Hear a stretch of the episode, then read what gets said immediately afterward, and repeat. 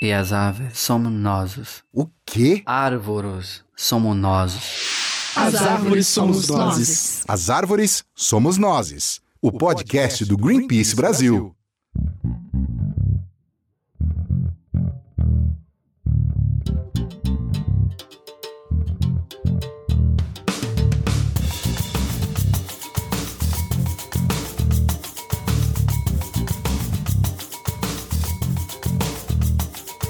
Todas e todos, meu nome é Rafael Silva e você está ouvindo As Árvores Somos Nós, o podcast do Greenpeace Brasil. Esta semana nós temos um episódio especial do podcast. O Greenpeace realizou, junto com Datafolha, uma pesquisa sobre a Amazônia com mais de 1.500 brasileiros de capitais e cidades do interior de todas as regiões do país. Perguntamos se eles sabem quem são os responsáveis pelo desmatamento, qual a importância da Amazônia para o Brasil, quem mais e menos impacta a floresta, dentre outras. No episódio de hoje, vamos apresentar alguns dos resultados mais importantes dessa pesquisa, dando uma visão bem ampla de como o brasileiro vê a maior floresta tropical do mundo. A conversa que você vai ouvir foi retirada de uma transmissão ao vivo do nosso analista Jean Prado e da nossa especialista em Amazônia, Cris Mazetti, discutindo a pesquisa. Se você quiser, pode assistir essa transmissão no nosso canal do YouTube. O link do vídeo vai estar no post do podcast, bem como o link para a pesquisa completa. Então, sem mais delongas, ouça agora o que o brasileiro pensa da Amazônia.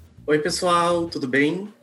Eu sou o Jean, do time de mobilização digital do Greenpeace Brasil, e eu tô aqui hoje com a Cristiane Mazetti, que é gestora ambiental e especialista em Amazônia também no Greenpeace. Oi, Cris, tudo bem?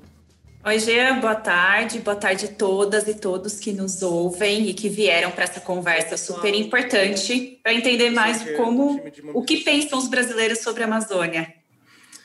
Isso, nessa conversa de hoje a gente vai falar um pouco sobre a pesquisa que a gente fez com Datafolha para entender o que, que os brasileiros querem e pensam sobre a Amazônia, essa floresta, maior floresta tropical do mundo. Essa pesquisa que a gente vai apresentar lá também foi destaque na Folha de São Paulo e no Fantástico, talvez vocês já tenham visto, e aqui a gente vai entrar um pouco mais nos detalhes. Antes de falar da pesquisa, um pouco na metodologia, é, foi uma pesquisa com abrangência nacional em todas as regiões do país, com todos os públicos sociodemográficos e também de todos os níveis econômicos. Então, Datafolha falou com pessoas das capitais, do interior, de todas as faixas de idade, e é uma pesquisa que ela tem margem de erro de três pontos percentuais, para mais ou para menos. Essa pesquisa completa está uh, no nosso site, www.greenpeace.org.br. A gente não vai entrar em toda a pesquisa aqui, porque ela é bem extensa, mas vocês podem conferir ela no site. A gente vai falar nos principais pontos e qualquer dúvida que vocês tiverem, podem mandar as perguntas pelo chat que a gente vai estar acompanhando também para responder. Vou começar apresentando aqui a primeira pergunta que a gente fez. Foi uma pergunta que a gente perguntou para as pessoas qual que é a importância que elas veem de preservar a Amazônia. E o que a gente vê nessa pergunta é que a polarização que acontece em vários assuntos no Brasil não é a mesma quando a gente fala de Amazônia. A gente viu que 87% dos brasileiros e brasileiras que foram entrevistados veem como muito importante, deram nota 10 para a preservação da Amazônia. E isso complementa muito uma outra pergunta que a gente fez, que a gente deu duas frases para as pessoas. Uma frase que é: o Brasil pode ganhar dinheiro com a Amazônia preservando a floresta e incentivando atividades econômicas que não causem desmatamento. E a outra que era: para o Brasil ganhar dinheiro com a Amazônia, ele vai precisar permitir que parte da floresta seja derrubada para ser usada para outras atividades econômicas. As pessoas escolhiam entre uma dessas frases que elas concordavam mais. E a gente vê que uma expressiva maioria dos brasileiros veem que o Brasil ele pode sim se desenvolver preservando a Amazônia, então a gente não precisa desmatar em prol da economia do país. 92% dos brasileiros e brasileiras entrevistados concordam isso. Cris, a gente vê muito essa narrativa, né, de que é, o desenvolvimento e a preservação da Amazônia são duas coisas antagônicas. Isso é uma verdade mesmo ou dá para a gente ter as duas coisas? Ah, então vamos lá. É, esse acho que é um mito, né, que tem circulado muito por aí. Na verdade, era um discurso que a gente estava muito acostumado assim a responder em entrevistas e ouvir ele em debates em alguns anos atrás esse discurso deu uma desaparecida e depois ele voltou com força, né? Mas acho que é importante assim apresentar um pouco para as pessoas o porquê que esse discurso na prática não se traduz em realidade. O fato é, gente, nós já desmatamos muito no Brasil. Então, tem áreas enormes aí que já foram desmatadas, estão subutilizadas, e isso tira a necessidade da abertura de novas áreas, né? Então, nós precisamos segurar, a gente fala isso, segurar a linha da expansão, é, utilizar melhor as áreas que já estão abertas, inclusive uma parte delas ser voltar a ser floresta, parar o desmatamento, e parar o desmatamento não significa que não seja possível fazer um uso econômico da floresta. É sim possível, inclusive pode permitir um modelo aí que inclua muito mais as populações que moram na Amazônia do que o modelo que a gente tem hoje de criação de gado, monoculturas agrícolas e assim por diante. Então, é fundamental, né? A gente está num momento agora que é preciso é, parar de desmatar para conter, para ajudar a conter a crise do clima e a crise de perda de biodiversidade. Felizmente, numa outra pergunta que a gente não vai trazer aqui, mas os brasileiros também falaram que reconhecem a importância da Amazônia para luta contra as mudanças climáticas, para conservação da biodiversidade e assim por diante. Então, essa pergunta nos surpreendeu muito positivamente, saber que os brasileiros têm esse entendimento. No entanto, não é o que a gente vê na realidade.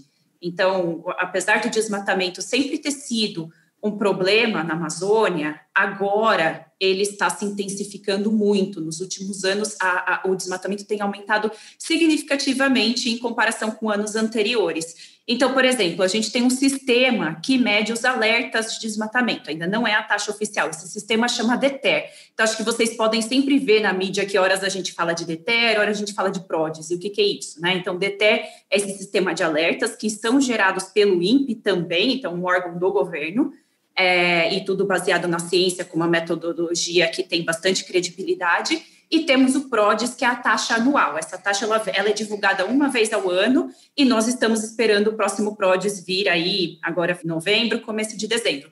Mas o que o DETER tem nos mostrado, esses alertas, é que o desmatamento está aumentando muito na Amazônia. Então, por exemplo, pegando só o mês de outubro, comparando outubro agora, que fechou hoje, na verdade faltou um dia para divulgação, mas do 1 a 30 de outubro, teve um aumento aí de 50% na área com alertas de desmatamento em relação ao ano passado relação a 2019. E se a gente pegar o acumulado, também teve um aumento do período em relação ao período do ano passado. A gente pega a taxa de desmatamento, a taxa de 2019 foi aí, bateu mais de 10 mil quilômetros quadrados. E essa foi a maior taxa desde 2008. Então, quando a gente fala que o desmatamento tem acelerado muito nos últimos anos, é por isso, é porque os dados estão nos mostrando isso, a ciência está nos mostrando isso, Aí tem as queimadas também, né? Então a gente fala de desmatamento, mas queimada também está muito associada a desmatamento na Amazônia. E esse ano, infelizmente, a Amazônia registrou mais focos de queimadas do que em 2019. Então a situação está pior. No 22 de outubro, a gente já bateu todos os focos registrados no ano inteiro de 2019. Então essa situação ela é bem, bem triste, mas pelo menos os brasileiros também Aí o Jean pode falar melhor, né, Jean? Teve uma pergunta sobre as pessoas reconhecendo se o desmatamento está mesmo aumentando ou não. Você quer falar um pouquinho dela? Isso, a gente perguntou para as pessoas, porque a gente sabe que o desmatamento está aumentando, os dados, inclusive que vêm do INPE, né, do governo, mostram isso, mas a gente queria entender se as pessoas também tinham essa percepção, então se as pessoas acreditavam que o desmatamento está aumentando. E o que a gente vê é que sim, 73% dos brasileiros e brasileiras veem que o desmatamento está aumentando, ainda que essas pessoas também falam que é muito importante preservar a Amazônia. Então, como a Cris falou, o que a gente está vendo na realidade é o que os brasileiros não querem. Os brasileiros querem que a Amazônia seja protegida. Os brasileiros eles sabem que a gente não precisa desmatar para desenvolver o Brasil, mas ainda assim isso está acontecendo. A gente vê o desmatamento aumentando e as pessoas também têm ciência disso. Agora que a gente já sabe, então, que as pessoas querem que a Amazônia seja protegida, e que isso não está acontecendo na realidade, eu queria trazer um pouco outra pergunta também que a gente fez sobre os principais vilões. Então, as causas do, desmatamento. A gente vê bastante que o desmatamento está aumentando, mas será que as pessoas entendem o porquê? Então, a gente também perguntou nessa pesquisa quem as pessoas veem como principais vilões na hora do desmatamento. Então, quem são os principais causadores do desmatamento? A gente vê aqui que 89% das pessoas veem os madeireiros, como principais causadores do desmatamento. É, 68% dizem que os garimpeiros estão causando muito desmatamento, e 66% das pessoas também dizem que criadores de gado e grandes fazendeiros causam também muito desmatamento. Cris, uma coisa é o que as pessoas veem, outra coisa é o que acontece na prática. Quem de fato está causando mais desmatamento no Brasil?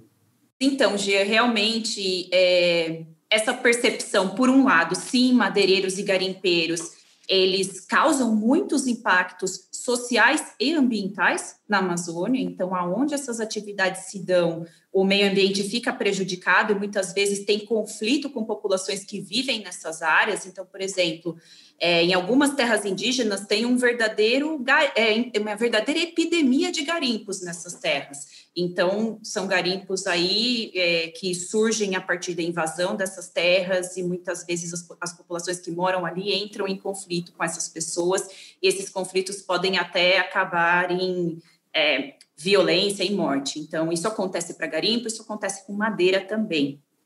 No entanto, se a gente observar em termos é, de escala, o que, que em termos de área consome mais floresta, é sem dúvida a pecuária. Então, as pessoas colocaram aí grandes fazendeiros de gado como terceiro, mas na verdade é a, é a principal causa do desmatamento na Amazônia. Então, é, desmata-se muito para abrir novas áreas de pastagem. É, cerca de 80% do que já foi desmatado virou pastagem na Amazônia. Às vezes, uma pastagem super pouco produtiva, mas acaba virando pastagem. E e certamente, né, é, é, é, a questão, eu vou falar um pouco mais para frente, mas tanto o setor produtivo conseguir garantir que desmatamento não entre mais na cadeia, quanto também a redução do consumo de carne, que a gente também vai falar mais para frente, são questões importantes aí para endereçar a pecuária. Mas sim, aí dizendo que garimpo e, e extração ilegal de madeira também ocorre em escala menor, mas é muito prejudicial à Amazônia a retirada de madeira ela pode ser o primeiro passo do, do, do processo de desmatamento, onde tiram-se as madeiras de maior valor comercial. E mesmo que não seja o primeiro passo de desmatamento, é muito danosa para a floresta, porque imagina você ter uma floresta equilibrada e aí a madeira começa a sair e vai saindo. E aí isso cria um desequilíbrio que a floresta não necessariamente consegue se recuperar, ou todas diversas relações ali do local são perdidas. Então é também muito prejudicial. É a degradação que a gente chama tecnicamente, né, o processo causado pela extração predatória e ilegal de madeira. Entendi. Então, é muito bom saber de fato quais são as causas para que a gente consiga agir de fato para mitigar. E agora a gente vai entrar um pouco nisso também. Nessa pesquisa, o que a gente quis saber das pessoas, além do que a gente já perguntou, é quem elas veem como principal responsável pelo combate ao desmatamento. Então, quem as pessoas veem como aquele ou aqueles órgãos que vão conseguir de fato impedir esse aumento no desmatamento que a gente está vendo. E o que a gente vê aqui é que as pessoas atribuíram muita responsabilidade ao IBAMA e à FUNAI e também ao ministro do Meio Ambiente. Depois vem o presidente da República, o Exército Brasileiro, com 65%, governos estaduais e vice-presidente da República. A gente fez duas perguntas nesse sentido. Essa primeira pergunta, ela mapeia mais os agentes ligados à esfera executiva, e depois a gente perguntou também em outras esferas. Cris, quem as pessoas apontaram de fato que tem muita responsabilidade no desmatamento é quem, na prática, também tem o poder de impedir essa alta no desmatamento que a gente está vendo, ou tem alguma outra figura que não foi mencionada pelas pessoas ou que as pessoas viram com menor responsabilidade, que na verdade é um agente central? Tá, vamos lá. Acho que antes de entrar nessa resposta, Gia, teve algo que eu esqueci de falar na na, na, no, no último slide, que é sobre a gente mapeou os vilões, né, os vetores muito específicos do desmatamento. Mas se a gente olhar para uma questão mais ampla, tem aí toda uma esfera de governança que também interfere no quanto é desmatado. E aí, quando eu digo governança, é qual é a quantidade de atividades de fiscalização que estão sendo colocadas em prática? Uh, quantas multas estão sendo aplicadas? Essas multas estão sendo cobradas? Tudo isso são elementos de governança que, se bem aplicados, agem como um, um desestímulo para aquela pessoa, para o madeireiro, para o garimpeiro, para o invasor de terra protegida, tá? Mas se essas questões não estão em andamento, também é, age como um estímulo para que eles avancem sobre a floresta. Então, eu, eu colocaria, a gente não, não elencou isso nas perguntas, porque é, um, é, é mais indireto, mas tem muita, muita influência no que acontece na floresta, e acho que a gente fala disso um pouco agora através da pergunta 5. Então, os entes ligados ao Poder Executivo, de fato, têm muita responsabilidade no combate ao desmatamento. E aí, eu colocaria dois entes, né, é, o presidente da República e o ministro do Meio Ambiente, na verdade, representando o mesmo executivo, por quê? É ali que as políticas públicas de proteção à Amazônia são definidas, é ali que o orçamento, por exemplo, para fazer as atividades de proteção à Amazônia é sugerido, então ele sai do executivo, inclusive já saiu do executivo e tem uma proposta de orçamento sendo discutida, sendo uma proposta, na verdade, para ser aprovada pelo Congresso Nacional. E IBAMA e FUNAI também é muito importante, aí no caso IBAMA, ICMBio e FUNAI. O IBAMA cuida do geral da, da floresta, ICMBio foca nas áreas protegidas e FUNAI nas terras indígenas. Então, são órgãos importantes, mas esses órgãos dependem muito da orientação que vem do executivo. E no caso, o que a gente vê nesse governo é que, de fato, seja através do discurso ou da prática, ele tem estimulado muito o desmatamento. Então, discurso temos aí, né, ainda em campanha, é, o presidente dizia que não ia demarcar novas terras indígenas, que é uma estratégia eficaz no combate ao desmatamento, dizia que acabaria com a indústria da multa, e isso certamente estimulou, as pessoas sabem que elas podem ir adiante, cometer o crime ambiental, que elas não serão punidas. E em termos práticos, IBAMA, ICMBio, FUNAI, eles foram desmontados pelo governo atual, seja com é, troca de técnicos, colocando pessoas que têm menos experiências para posições estratégicas, seja na redução do orçamento, seja na retirada de protagonismo nas ações de combate ao desmatamento. Foi o que aconteceu. Então, acho que talvez o IBAMA está com tanta responsabilidade, seja porque as pessoas ainda têm no seu imaginário o IBAMA com coletinho, indo a campo, fazendo apreensão de equipamentos, atuando. Isso a gente sempre viu nos jornais e sempre foi uma atividade que inspirou muito. E hoje o que tem acontecido é que o IBAMA foi colocado embaixo, na verdade, do Exército. Quem está liderando essas atividades é o Exército, que não tem em seu histórico uma experiência para esse tipo de trabalho. Então, o IBAMA fazia um trabalho muito melhor, a um custo menor. Então, tudo isso é o cenário de governança que eu falei anteriormente. Mas, de fato, esses entes do Poder Executivo são muito responsáveis mesmo no combate ao desmatamento. Os governos estaduais também têm seus programas, têm que ter os seus programas, têm que ter capacidade de fiscalização, embora o que a gente vê é que muitas vezes a capacidade deles é muito menor do que a capacidade dos órgãos federais. Então, por mais que o principal responsável pelo desmatamento, na prática, seja a pecuária, as leis e o reforço às leis tem que vir de cima, tem que vir do executivo. É isso que eu, pelo que eu estou entendendo, que você está falando. Exatamente, Gia. A sinalização tem que vir de lá. Não que o combate ao desmatamento seja algo que é só do executivo o papel. As empresas têm um papel também, porque elas têm cadeias produtivas que às vezes também incentivam, não, não que incentivam, mas assim, se elas compram aquele produto que foi originado com base em desmatamento ilegal, com base em destruição ambiental, elas estão estimulando esse modelo de degradação do meio ambiente. Então, as empresas têm uma responsabilidade, mas, sobretudo, é, é, o poder executivo. Por exemplo, no passado, já existiu uma redução muito expressiva da Amazônia entre 2004 e 2012, e foi um pouco parecido. Teve bastante pressão internacional na época, porque o desmatamento da Amazônia estava atingindo patamares elevadíssimos, e aí, com isso, foram implementadas uma série de medidas e políticas públicas. Então, criou-se um plano de ação de prevenção e combate ao desmatamento na Amazônia, o famoso PPCDAN, que hoje está engavetado ainda pelo, por esse governo, foi engavetado continua engavetado. O governo não apresentou ainda um plano nem um pouco parecido. E esse plano ele envolvia a criação de áreas protegidas, ele envolvia muita atividade de fiscalização, e tudo isso contribuiu com a queda do desmatamento. Então, o plano tem que sair dali é o governo que também articula os investimentos para garantir que tenha recurso para que essas atividades sejam feitas. Então, embora outros entes da sociedade possam ajudar, a principal responsabilidade está ali mesmo. Entendi. Eu estou vendo aqui algumas perguntas no chat, por exemplo, do João Souza, de como acontece a fiscalização na Amazônia, mas eu também queria entrar e emendar essa pergunta em uma que, que eu já separei aqui. a gente viu que nessa esfera executiva, o vice-presidente da República foi apontado em último como o, o principal responsável pelo combate ao desmatamento. A gente vê que desses agentes que a gente elencou, ele é o que tem a menor porcentagem, 62%, apesar de ainda ser alta.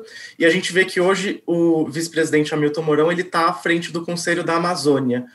Cris, qual que é o papel do vice-presidente e desse conselho no combate ao desmatamento? E isso tem relação com a fiscalização que acontece no dia a dia da Amazônia ou são duas coisas separadas? Esse governo desenvolveu um modelo diferente, na verdade. É, historicamente, a questão de combate ao desmatamento, ela estava é, centrada no Ministério do Meio Ambiente.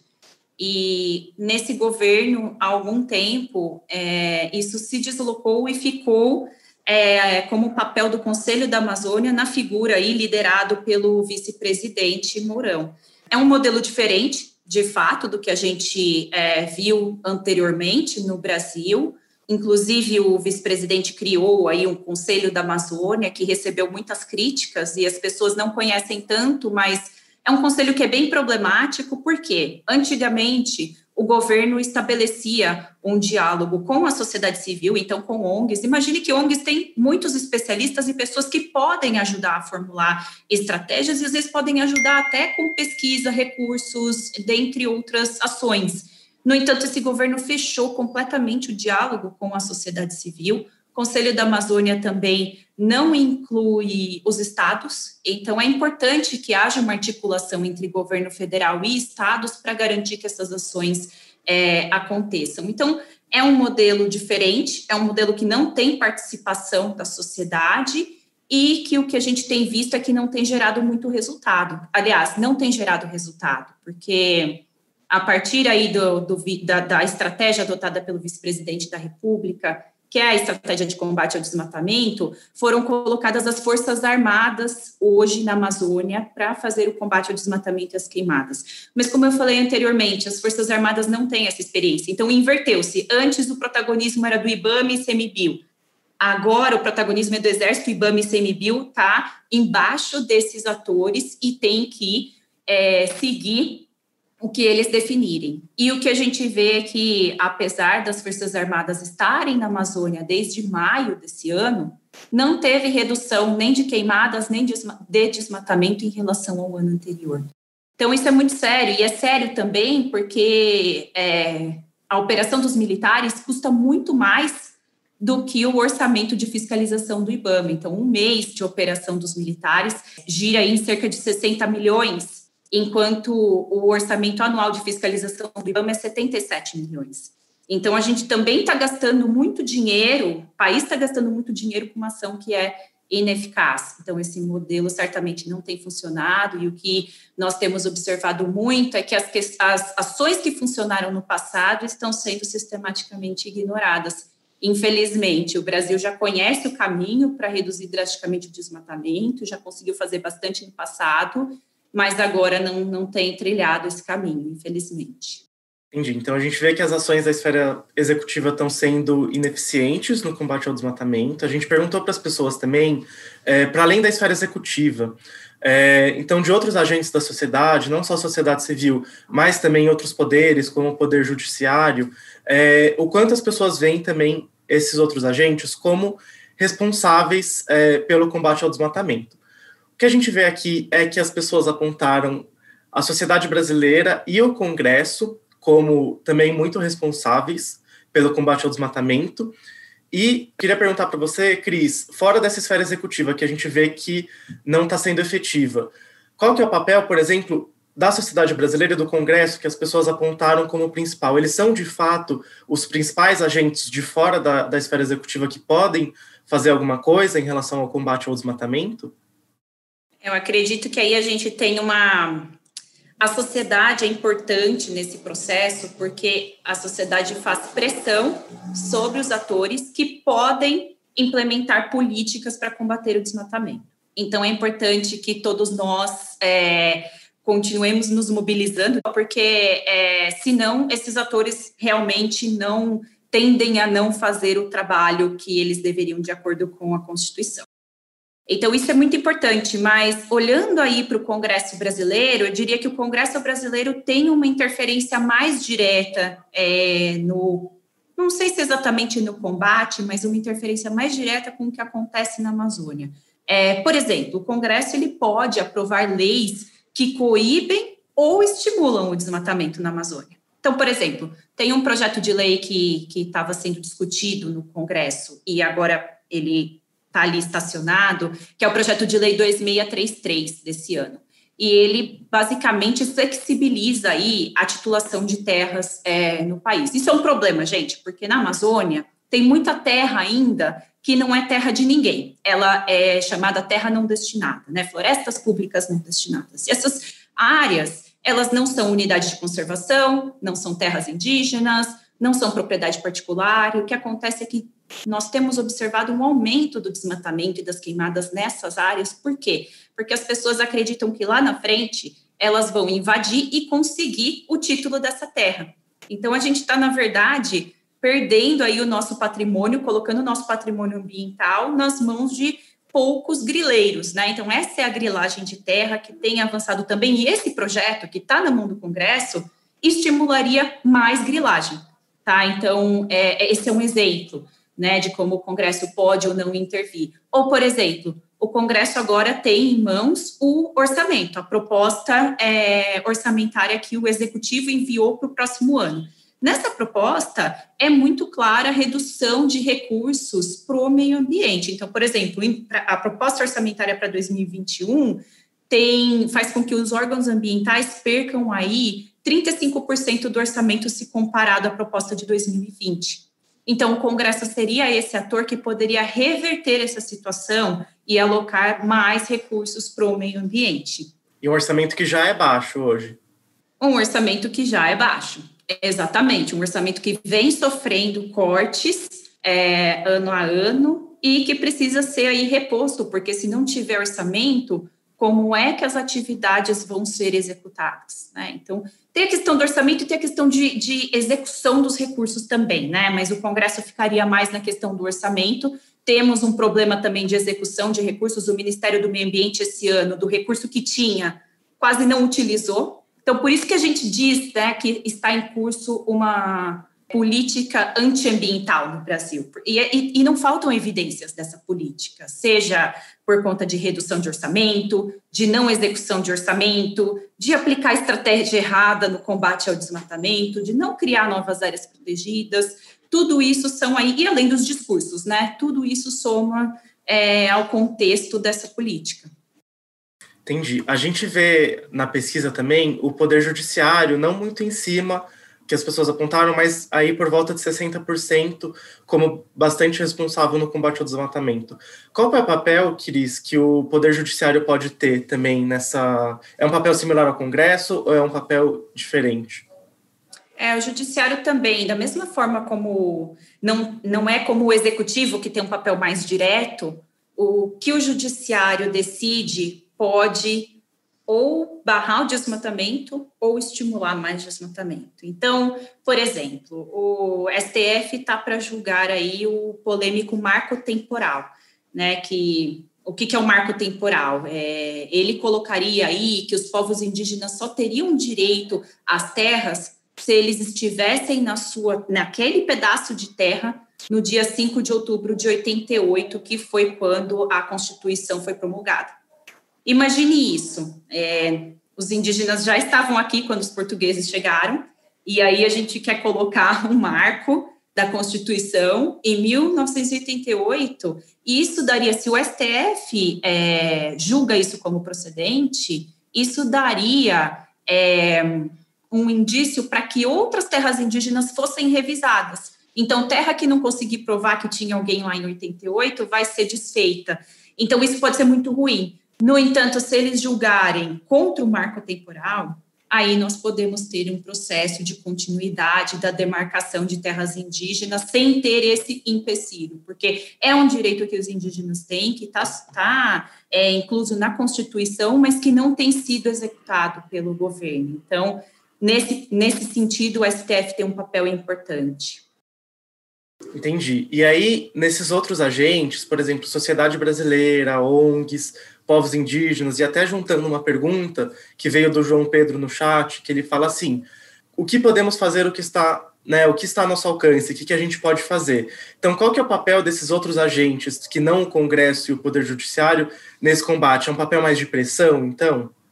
Exatamente. Então, acho que tem essa diferença, né? Nós temos aí os atores que podem fazer mesmo e temos os atores que não combatem o desmatamento. Então, por exemplo, as ONGs.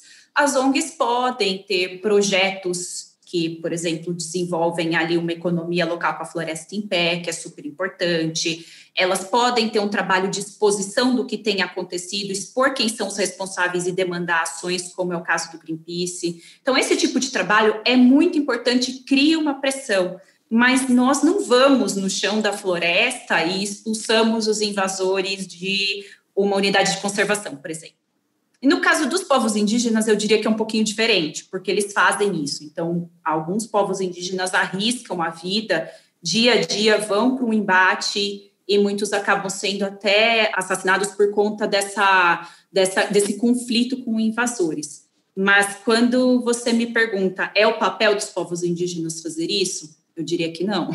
É algo que eles fazem porque eles não têm escolha mas eles estão colocando em risco a própria vida, enquanto é um dever constitucional do governo proteger esses territórios. Então, teria que ter um aparato de fiscalização para garantir que as invasões não aconteçam. Então, eles fazem o combate, eles, até a gente vai falar depois, né, foram muito bem avaliados, eles têm uma relação é muito diferente com a natureza, inclusive é uma relação que a gente, as pessoas que estão na cidade perderam, é, e também vão para o embate, mas é, não deve, assim, deveriam ter um suporte, um apoio maior do governo, muito maior, para que esse tipo de risco não precisasse ser parte do dia a dia deles. Entendi. Dessa lista aqui, eu percebi que a gente acabou ainda não falando sobre os países ricos. E tem uma, uma pergunta do chat que acho que dá para linkar com isso também. É, o João Souza ele pergunta se a questão da preservação da Amazônia envolve apenas o Brasil. E aí eu emendo no que eu já ia perguntar. Então, qual que é esse papel dos países ricos que tiveram baixa atribuição pelas pessoas? Qual que é o papel desses outros países no combate ao desmatamento? Eles têm algum papel? Eles não têm nenhum papel? Como é que eles interagem com essa questão? Tá certo. Discute-se muito nas discussões de clima sobre o papel desses países é, na questão das, das mudanças climáticas mesmo, porque é fato que no passado eles emitiram muitos gases do efeito estufa e hoje eles emitem menos, países desenvolveram, mas é, a gente ainda precisa correr de maneira é, global. Então, não quer dizer que porque o Brasil é, desenvolveu depois, que esses países que o Brasil não tem um papel a fazer, assim como China, Índia. Então, é importante. E esses países podem, inclusive, ajudar nos esforços necessários para reduzir a emissão nesses países.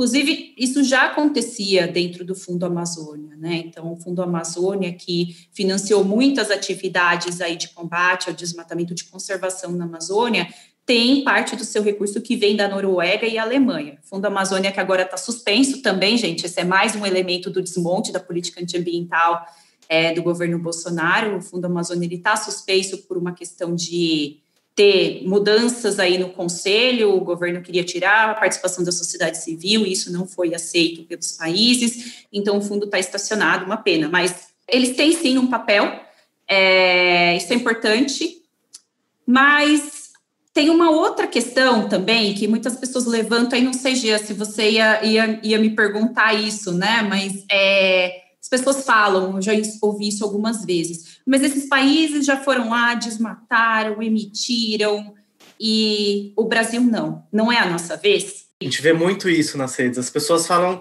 inclusive para tentar deslegitimar alguma cobrança. Então, ah, eles já desmataram, agora eles querem falar da Amazônia.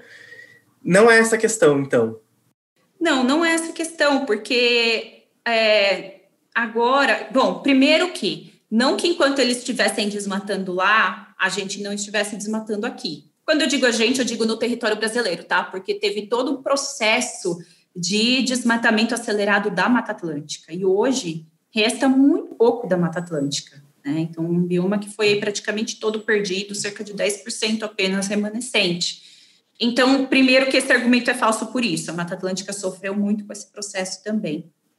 Segundo, que hoje nós temos tecnologia, nós não precisamos mais desmatar. Nós temos tecnologia e temos terras abertas. Então, não, não se justifica desmatar. É possível desenvolver sem desmatar, e como a gente mostrou aí na, na pergunta mais no começo da apresentação, as pessoas também entendem isso, o que é muito bom. E a gente não pode normalizar que é normal perder tanta floresta em pouco tempo. Um levantamento, por exemplo, do, do MAP Biomas mostrou que entre 80, 1985 e 2019, a gente perdeu 10% da vegetação do Brasil. 10%, gente, num espaço, praticamente no espaço que eu estou viva, nós perdemos tudo isso, 10% da vegetação. Então, é muita coisa. O desmatamento, ele segue, tem seguido num, num, num, ritmo acelerado. E o diferencial do Brasil, aí se a gente fala de questão econômica, né? O diferencial do Brasil com esses países é justamente que o Brasil tem, concentra aí a maior parte da floresta amazônica e toda a sua sociobiodiversidade precisa ser valorizada pelo, pelo modelo de desenvolvimento, pelo modelo econômico que a gente vai colocar sobre a floresta, né? Ao invés do modelo predatório que só destrói, coloca gado, coloca grãos no lugar. Então, é uma outra visão, né? Infelizmente, o que a gente vê é que a visão que tem sido colocada para a Amazônia é uma visão retrógrada, né? A visão de que a gente precisa destruir, para desenvolver, mesmo que essa destruição não gere renda para uma maioria, né? Ela concentra renda, poucos ganham e toda a sociedade perde. Então, nem as, nem as pessoas, nem a população local e nem as pessoas que estão longe da floresta ganham, elas só perdem, porque se quanto mais a Amazônia for desmatada, mais os serviços ambientais vão ser prejudicados, né? Então, por exemplo, a Amazônia, boa parte da chuva que cai no Brasil vem da Amazônia. Então, continuamos desmatando a Amazônia, ela pode migrar, partes dela pode migrar para o que é, a gente estima que seja muito mais parecido com savana, então uma floresta muito mais seca, e esse serviço pode ser facilmente perdido. Então, é, essa é a situação. E por isso, acho que voltando à sociedade brasileira, por isso que é muito importante que a sociedade pressione por uma visão diferente para a Amazônia. Não só visão, quanto também políticas que nos levem a essa visão que consegue conciliar conservação, inclusão das populações locais é, e renda né, para essas populações. Então, consiga conciliar conservação com justiça. Entendi. Eu vou passar agora, então a gente perguntou para as pessoas, para além da responsabilidade que elas atribuem, qual que é a avaliação que elas dão. Então, desses mesmos agentes que a gente perguntou, quem que elas melhor avaliam, ou seja, dão ótimo, bom, ou quem elas mal avaliam, então ruim ou péssimo, no combate ao desmatamento. A gente não tem tempo para entrar em todos os agentes, que nem a gente falou da responsabilidade, porque a pesquisa é realmente bem extensa e ela está disponível no nosso site é, para vocês verem de forma completa. Mas eu vi um destaque aqui nessa pergunta. A gente viu que o Exército ele tem uma avaliação positiva na pesquisa, então da esfera executiva ele é um dos melhores avaliados e a presidência da República tem o maior índice de péssimo. Cris, como que essa avaliação das pessoas, tanto o Exército quanto a Presidência da República, elas conversam com a realidade? Então, por que você acha que quem foi avaliado dessa forma teve essa avaliação e, e como que se dá isso na, na realidade? Tá, vamos lá então. É, quanto ao presidente da República, bem, eu já falei anteriormente, né, sobre toda a questão do discurso e prática e e ele tem, sim, grande responsabilidade e tem feito é, de uma maneira muito péssima o seu trabalho, né, como líder na, da nação. Mas acho que talvez por conta do tempo vou comentar mais a questão do exército mesmo, né? Uhum. Como eu disse, essa é uma estratégia que tem sido adotada no governo Bolsonaro de utilizar os militares, as forças armadas, e essa é uma estratégia equivocada. Mas talvez essa percepção é, de ótimo e bom em destaque em relação às outras seja atribuída à Operação Verde Brasil 2, que é a operação que eu comentei, que está em curso na Amazônia para combater o desmatamento, as queimadas, e ela tem sido usada como a principal resposta do governo para a crise ambiental. Então, foram muitas pressões já feitas sobre o governo quanto ao aumento do desmatamento. Então, carta de embaixadores, carta de investidores, é, empresas pressionando que o governo tivesse um plano concreto que gerasse resultados quanto à redução do desmatamento. Então, assim, é uma operação, como eu já disse anteriormente, é uma operação que ela é cara, ela é ineficaz, porque a gente pode ver através dos números apresentados pelo INPE, não tem uma redução. E outra coisa que eu acho curioso é que as pessoas também ainda avaliam como ótimo e bom, depois do Exército, o trabalho do IBAMA e FUNAI. Então, é, são a, a, as agências do governo que faziam esse trabalho e faziam muito bem, embora ultimamente elas não tenham tido muita capacidade para exercer, nem capacidade nem protagonismo. Né? Então é, é, é curioso essa, essa contradição também. Entendi. Então, é, vou passar agora aqui também para. A gente perguntou bastante então sobre responsabilidade, sobre avaliação, e muito disso tem a questão da confiança. Então, em quem as pessoas confiam na hora de receber informações sobre a Amazônia e o meio ambiente? A gente vê aqui que, disparado, as pessoas confiam bastante nos cientistas. Então, elas veem os cientistas como uma fonte de informação muito confiável na hora de, de quando a gente fala de meio ambiente e Amazônia. Cris, qual que é o peso da ciência justamente para não só no combate ao desmatamento, mas na questão de informação sobre o que está acontecendo na Amazônia e em toda a questão ambiental. Ah, essa foi até uma resposta que nos surpreendeu positivamente, né, Gia? Ver que Sim. nessa, em tempos de tantas fake news, é, que a gente ainda tem aí a ciência como concentrando a maior parte aí, se a gente olhar cada resposta, né, ela concentra mais respostas. Então, isso nos traz um otimismo, porque de fato é, trabalhos de organizações sérias, eles são baseados na ciência, né? trabalhos de governo sérios também são baseados na ciência, e a ciência vem alertando muitas coisas importantes para a gente. Tudo esse, assim, várias coisas são ciência, né? Ciência é desde o relatório que diz que a gente não pode continuar desmatando a Amazônia, porque isso vai causar um desequilíbrio, porque isso vai causar, pode causar novas pandemias, porque isso vai contribuir com as mudanças climáticas. Então, desde esses relatórios até a geração de dados, que são super importantes para orientar políticas, né? Então, quando eu falo dos dados do INPE, os dados de alerta, os dados de desmatamento, de queimadas, eles também são parte da ciência, né? Então, é é muito, é muito bom que as pessoas valorizam e espero que continuem valorizando a ciência, apesar de muitas vezes ela ser questionada aí pelos nossos líderes, né? Questionada erroneamente, porque a ciência, não sei se muitos sabem, mas tem todo um processo na ciência de revisão. Então, você não escreve um artigo, escreve ali, envia para a revista e a revista simplesmente publica. Não, tem todo um processo. O seu artigo ele é avaliado, cada referência, cada citação é avaliada, tem um par que revisa. Então você não consegue sair falando qualquer coisa que não está calçada em informações científicas na ciência. Então é importante que a população mesmo valorize e incentive que, que a ciência ganhe mais espaço na nossa sociedade. Entendi.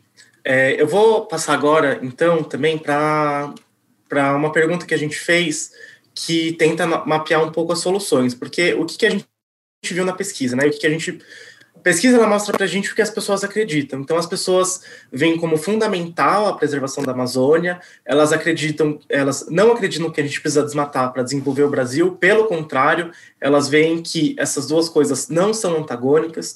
Elas já mostraram quem elas apontam como responsável, quem elas confiam, quem elas avaliam bem ou mal. Agora eu queria tocar um pouco na questão de soluções, e foi até uma pergunta que veio do chat da Olivia Campos. Ela perguntou se a gente pode é, chegar nessas terras que estão sendo desmatadas e começar projetos de reflorestamento. E eu acho que isso conversa bastante com essa pergunta que a gente fez para as pessoas, que foi: a gente leu algumas medidas e ações e a gente pediu para as pessoas falarem se elas funcionam muito, funcionam um pouco ou não funcionam para combater o desmatamento. E a questão do reflorestamento ela apareceu expressivamente, ela está aqui com 65%. Então, 65% dos brasileiros e brasileiras acreditam que o reflorestamento funciona muito para combater o desmatamento. Cris, como que funciona isso na prática? A solução mesmo é ir nas áreas que foram desmatadas e reflorestar? Olha, na verdade, Jean e todos, todas que nos ouvem, é o, a restauração, né? Esse é o termo técnico que a gente não quis colocar na pergunta, porque senão as pessoas talvez não. O que, que é restauração? Mas a restauração florestal, ela é um processo importante, mas que deve ser complementar ao fim do desmatamento. Então, as duas coisas têm que acontecer simultaneamente. Por que, que eu digo isso? Bom, primeiro que nós destruímos a floresta numa escala é, que nós não conseguimos recuperar ao mesmo tempo. Então, a área que é destruída todos os anos, imagina, mais de um milhão de campos de futebol, um milhão e quatrocentos mil, agora eu não estou lembrando dessa conta na minha cabeça, a gente sempre faz ela, mas por aí. Pense que entre um milhão, um milhão e meio de campos de futebol são destruídos na Amazônia todos os anos. Às vezes mais, às vezes um pouco menos. Imagine plantar toda essa área de volta além de ser um processo lento, é um processo custoso. Então, a gente não consegue na mesma velocidade. Esse é o ponto um.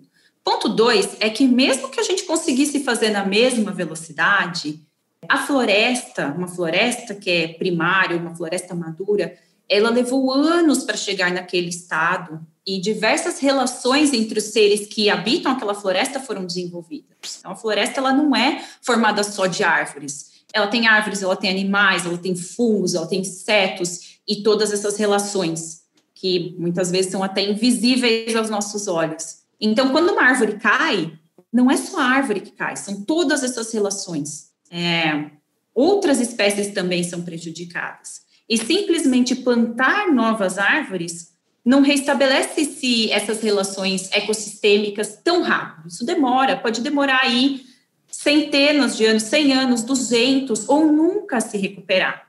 Então, não tem um tempo exato de quanto é, a natureza demora para se recuperar, mas não é rápido. Por isso que eu digo que a gente precisa, de fato, zerar o desmatamento, é, parar a expansão, e, ao mesmo tempo, sim, parte das áreas abertas tem que ser usadas para devolver, devolvê-las à natureza.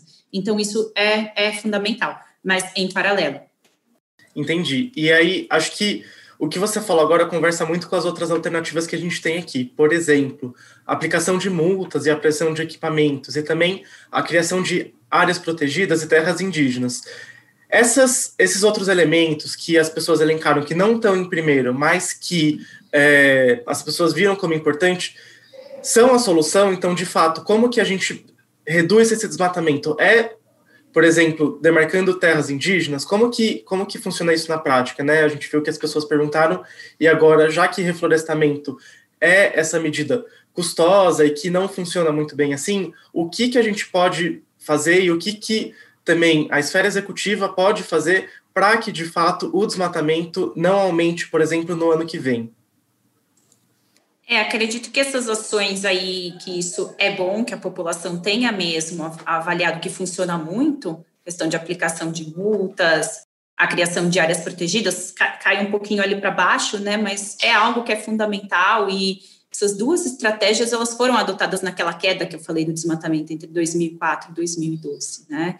No entanto, agora o que a gente tem visto é que, bem, o governo já tentou algumas vezes é, assim, já disse que gostaria de suspender esse decreto que permite a apreensão de equipamentos, é, apreensão ou destruição de, de equipamentos no local.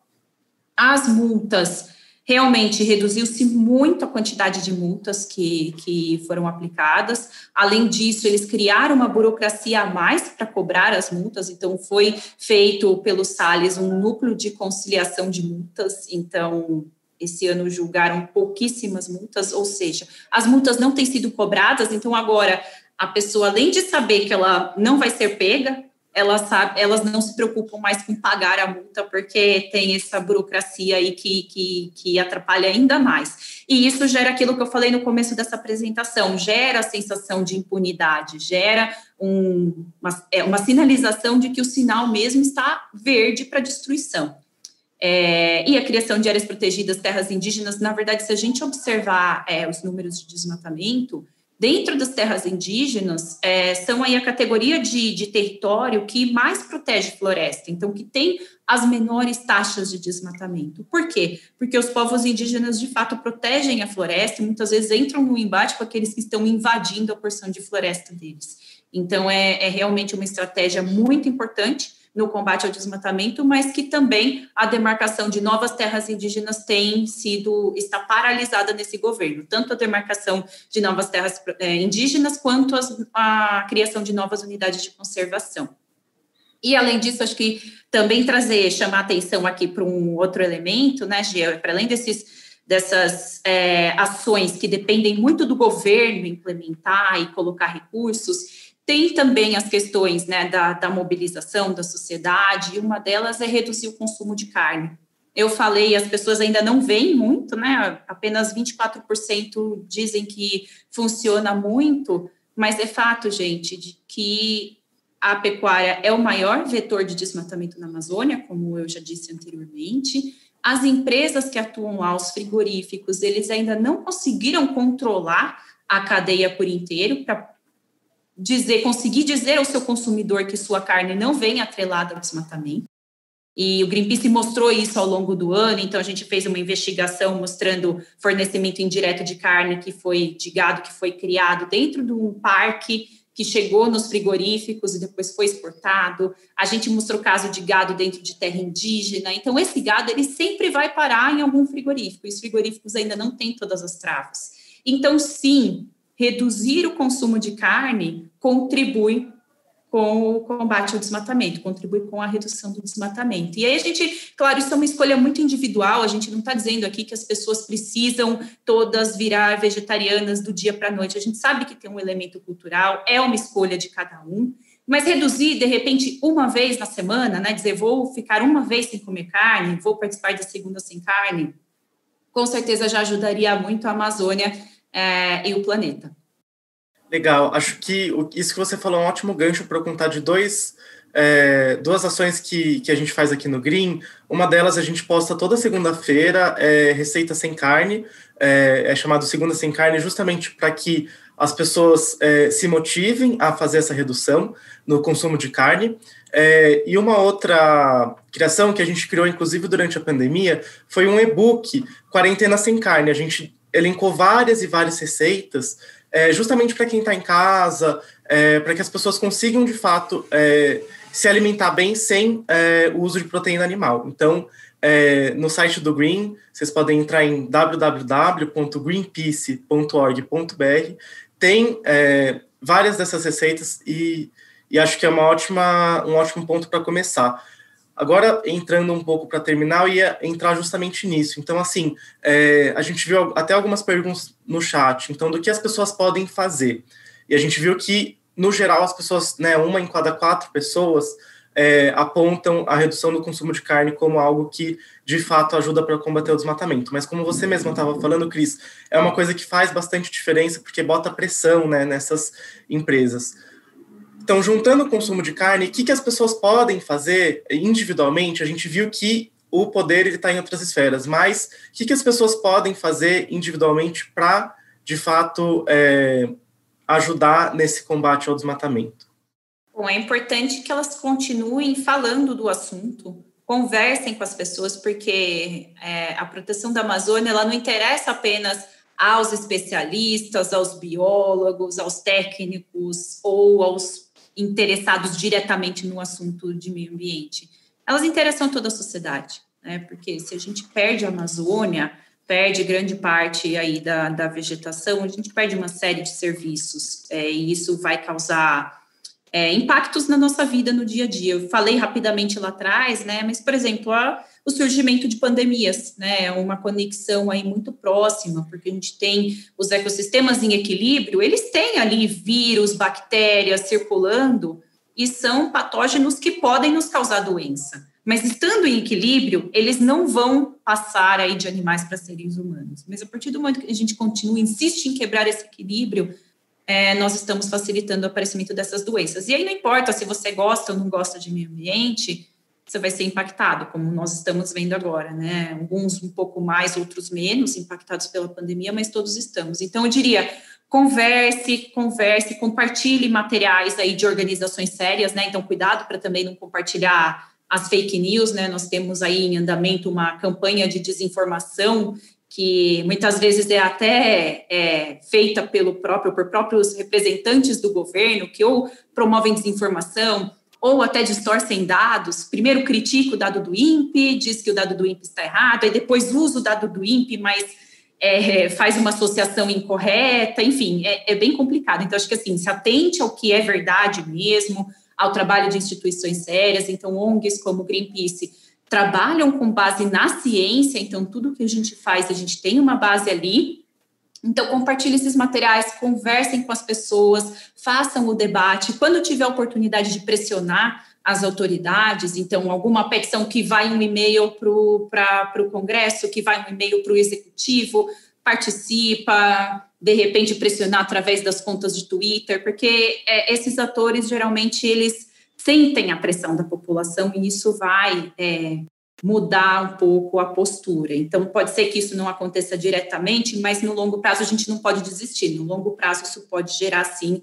é uma mudança de postura. E aí tem outras formas também, né? Por exemplo, é, doando para organizações que, que fazem um trabalho de expor os crimes ambientais, que têm projetos aí na Amazônia. Então, tem diversas organizações trabalhando com o tema, as pessoas também podem fazer doações e acho que é isso, é não deixar mesmo o assunto passar e realmente se engajar, fazer pressão da forma que for possível, reduzir o consumo de carne, pressionar governo, empresas e assim por diante.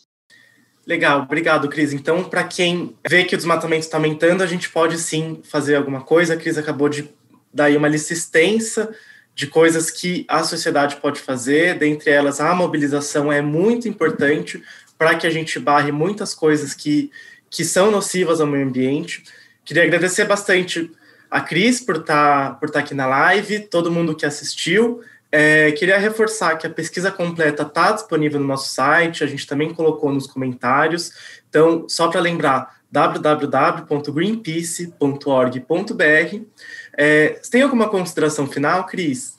Eu acredito que a gente falou bastante, né? Acho que talvez Sim. trazer um pouco mais a uma percepção pessoal, né? A gente falou de tanto da percepção da população brasileira e uhum. eu acho que essa, essa pesquisa trouxe um, um otimismo mesmo de saber que o discurso que a gente tem falado, né, no Greenpeace, em outras organizações, não é um discurso apenas das ONGs, né, esse discurso de que a gente não precisa mais desmatar, de que a gente precisa proteger a Amazônia, enfim, é algo que a sociedade está alinhada, né, e que a sociedade ainda acredita na ciência, vê os povos indígenas como grandes é, protetores do território, embora o governo não corresponde a essa expectativa, né? Mesmo se a gente olhar aí, quase 90% dos, dos, dos brasileiros colocam nota 10 para a proteção da Amazônia, próprios eleitores do, do presidente estão aí não sendo correspondidos pela sua política. Então, acho que foi muito importante a gente saber que realmente a população brasileira entende que a proteção da Amazônia é algo que é, não é um assunto de direita, esquerda, que isso é um assunto que interessa a todos, porque de fato é um assunto que interessa a todos. Então a gente segue aí e espera que essa percepção em favor da proteção da Amazônia ela só aumente ano a ano e a gente conta com todos vocês aí que nos ouvem para também ajudar essa percepção a aumentar, porque é um assunto de fato muito importante, que a gente tem aí crises seríssimas que estão em andamento, então o planeta está esquentando, os efeitos para a população, principalmente a população mais pobre, vão ficar é, ainda mais drásticos. A gente já vê aí exemplos ocorrendo ao, ao redor do mundo. Tem a crise da biodiversidade também. A gente está perdendo espécies num ritmo muito acelerado devido à ação humana, dentre elas desmatamento, queimados, queimadas contribui muito com essa crise. Então é, é hora de agir. A gente espera aí que as pessoas continuem atuando para, de fato, mudar a percepção ainda dos brasileiros que não entendem a Amazônia como algo fundamental para o nosso futuro e para a nossa vida. Exatamente. Bom, gente, obrigado por acompanharem. Essa live ela vai ficar disponível depois no nosso canal do YouTube. Então, qualquer coisa é só voltar aqui, depois mandem, como a Cris mesma falou, né? Espalhem a palavra, então mandem para a família, para amigos, é, para as pessoas verem o que de fato os brasileiros querem para a Amazônia. É, a gente vai ficando por aqui e até a próxima. Obrigado. Obrigada. Bom, é isso, nós ficamos por aqui. Muito obrigado a todos que ouviram este podcast especial. Se você quiser acessar os links para tudo que nós falamos aqui neste episódio, acesse greenpeace.org.br/podcast que eles vão estar lá. Você também pode mandar uma mensagem para a gente ler aqui, um comentário sobre o episódio, enviando para social.br@greenpeace.org ou deixando um comentário no post do podcast. É isso, muito obrigado e até a próxima.